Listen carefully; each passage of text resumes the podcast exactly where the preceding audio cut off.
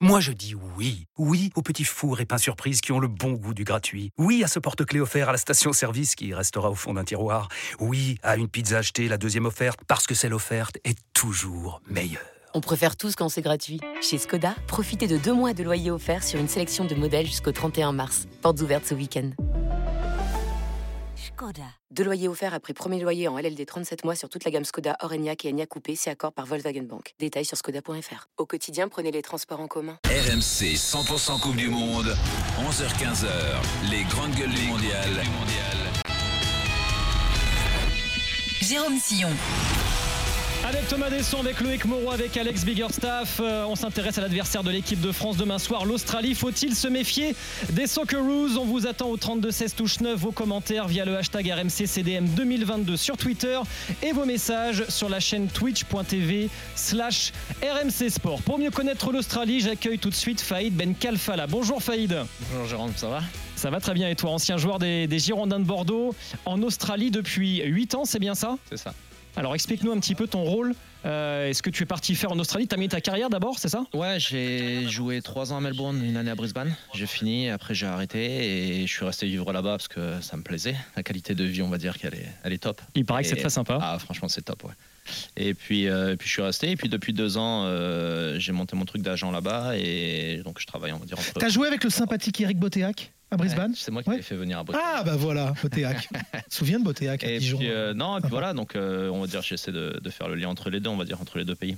On accueille aussi Christophe Mallet, journaliste français basé à Melbourne depuis plus longtemps que toi, depuis 18 ans. Bonjour Christophe. 18 ans, bonjour Christophe. Bonjour euh, tout le monde, bonjour Faïd, on se connaît. Hein. Ouais, bonjour on- on- Christophe, ça va On s'est déjà parlé à l'époque du Melbourne. Ouais. On a un petit peu d'écho, donc euh, vous inquiétez pas. peu d'écho, donc vous inquiétez pas. Ouais, ça fait un peu bizarre quand même. Christophe, juste euh, avant de, de développer avec euh, Faïd sur l'Australie, euh, qu'est-ce qu'on dit euh, à Melbourne, qu'est-ce qu'on dit en Australie de cette première rencontre face à l'équipe de France? Eh ben, on dit que le score euh, à l'heure actuelle est toujours de 0-0, que tout est possible euh, et qu'on a toujours une, un certain optimiste par rapport à, à- à cette situation. On se rappelle aussi euh, que l'Australie avait posé quelques problèmes euh, à la France euh, en Russie.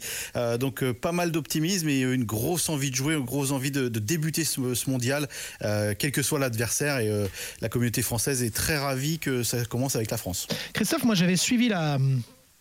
Pour Eurosport, je travaillais euh, sur la Coupe du Monde 2006 et il y avait eu cet emballement parce qu'il y avait eu ce groupe euh, où, avec les Viduka, avec les, Marc Bresciano, ils avaient fini devant la, Croatie et le Japon. On a le sentiment quand même qu'elle est plus faible qu'il y a 4 ans. Plus de Cahill, plus de Mile Jelinak, beaucoup de joueurs euh, qui ont un parent qui est né, euh, euh, je ne sais pas si on peut dire apatride, mais en tout cas qui n'est pas né en Australie. Elle est un petit peu plus faible avec le temps, malheureusement, paradoxalement, non? Ouais, tout à fait. C'est vrai que c'est une équipe qui est en complète reconstruction. Il y a énormément de jeunes. Euh, il y a eu euh, vraiment cette, épopée de 2006. Ce qu'il faut comprendre, c'est que avant 2006, il y a eu un trou béant aussi. Je crois que ça faisait 32 ans sans que l'Australie se, qualifie pour une Coupe du Monde. Donc euh, l'année 2006, ça a vraiment été une, charnière pour le football, pour le football australien. Après, partant de là, c'est pas certain que c'est qu'on ait construit des générations après. C'est vrai que Tim Cahill reste encore la vedette du football, du football australien, même s'il a pris sa retraite depuis plusieurs années. Euh, et c'est vrai que la génération a peine peut-être à, à redémarrer, mais on sent quand même que là, à l'heure actuelle, on peut être à une nouvelle charnière. Euh, Est-ce que ce sera assez pour, pour euh, se qualifier, sortir du groupe? Quand on voit la, la qualité du groupe, ça risque d'être quand même assez compliqué, hein, on, on le sait, euh, à la fois sur le papier, mais sur le terrain aussi. Charnière en rugby, Euh, ça donc, peut t'aider. Hein, un poste de demi-mêlée, demi-ouverture, c'est bien, mais là, ce sera ballon rond quand même. Ouais, ça peut être, ça peut être vachement compliqué. Non, non, on, a envie de bien faire. Je pense qu'on a envie de bien faire. Il y a, il y a une, un sentiment de, tout est possible. Euh, mais ça, c'est euh, et, Faïd pourra, pourra, euh, euh, vraiment aller dans mon sens de ce côté-là parce que c'est l'esprit australien. C'est qu'aujourd'hui le match, bah, il est à 0-0. Quand le coup de sifflet va, va, va lancer le match, on sera à 0-0 et tout est à faire. Quelques données juste 38e du classement FIFA pour le classement donc de, de l'Australie, les Socceroos qui participent à leur sixième Coupe du Monde, la cinquième consécutive, éliminés quatre fois sur cinq en poule, un huitième de finale, Thomas en parlait en 2006, mais seulement deux victoires en 16 matchs de Coupe du Monde. Faïd, franchement, il n'y a pas de quoi s'inquiéter pour les Bleus. Ah, Sur un match, tout peut arriver. Après, en termes de qualité, il n'y a pas photo. Euh, Il y, a- il y a des bons joueurs. C'est pas c'est pas une nation euh, catastrophique et tout parce que les gens connaissent pas l'Australie, mais c'est pas du tout la génération de 2006 où à l'époque tout le monde jouait à l'étranger pour le coup dans les grands championnats et puis et puis t'avais des très bons joueurs que ce soit les Bresciano, euh, Viduka, Kewell, euh, t'en avais plein. Cette année t'en as pas.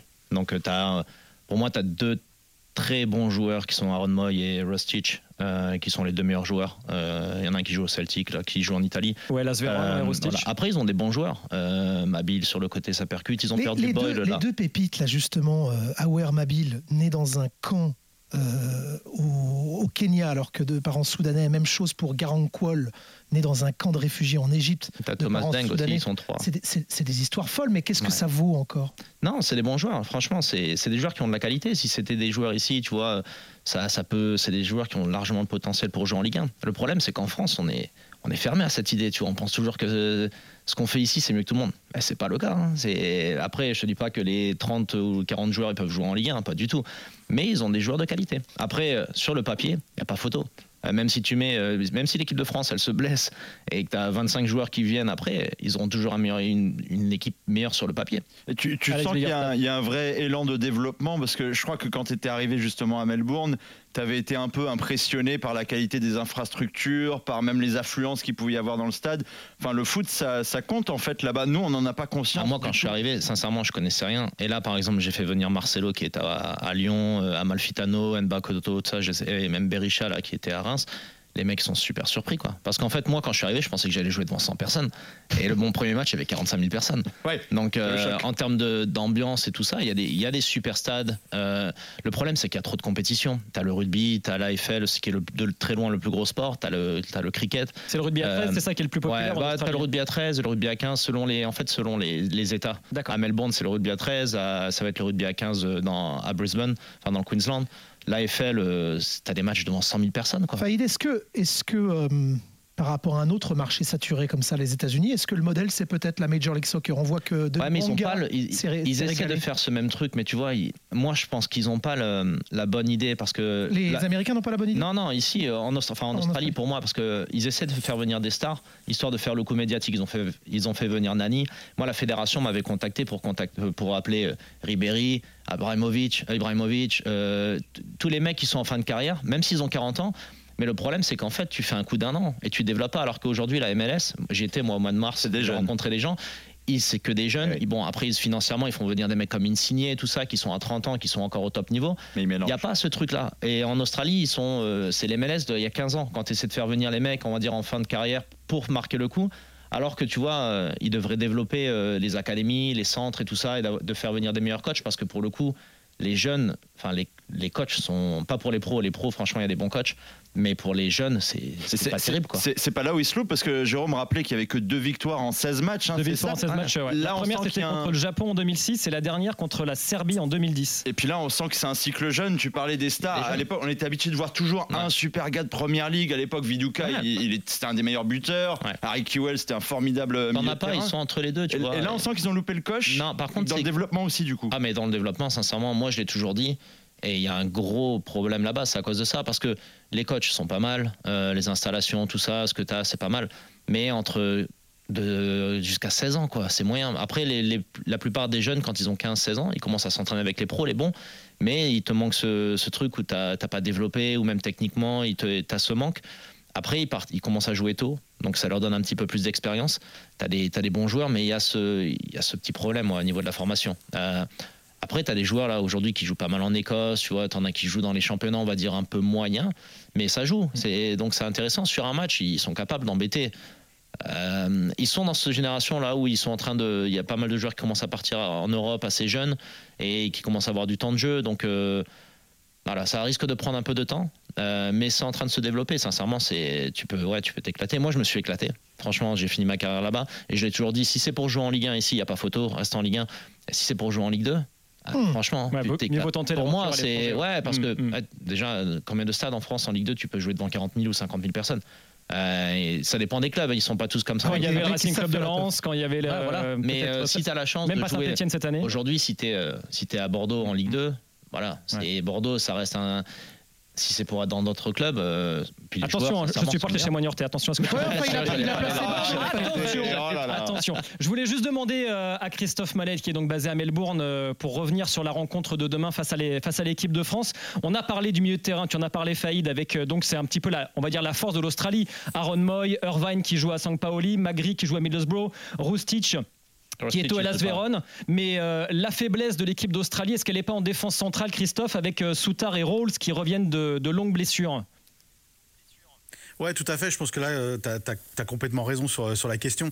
Et, et c'est vrai qu'il y, a- il y a un peu cette charnière, euh, je reviens sur le mot charnière, y a un peu, un, peu, un peu de force au centre. Après, dès que tu rentres un peu en défense. Après, le gardien est pas mauvais.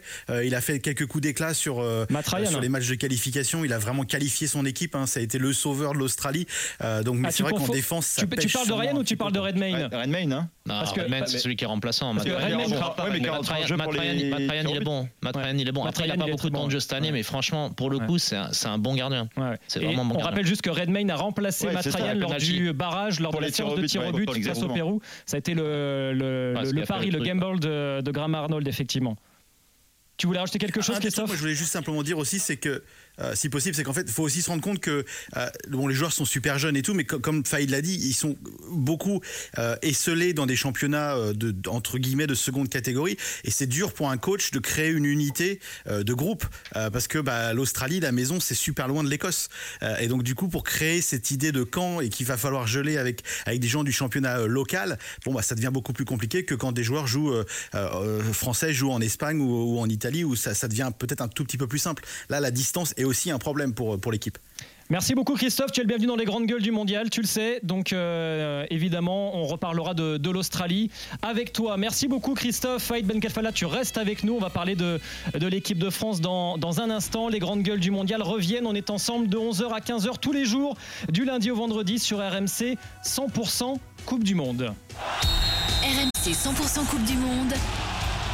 Les grandes gueules du mondial.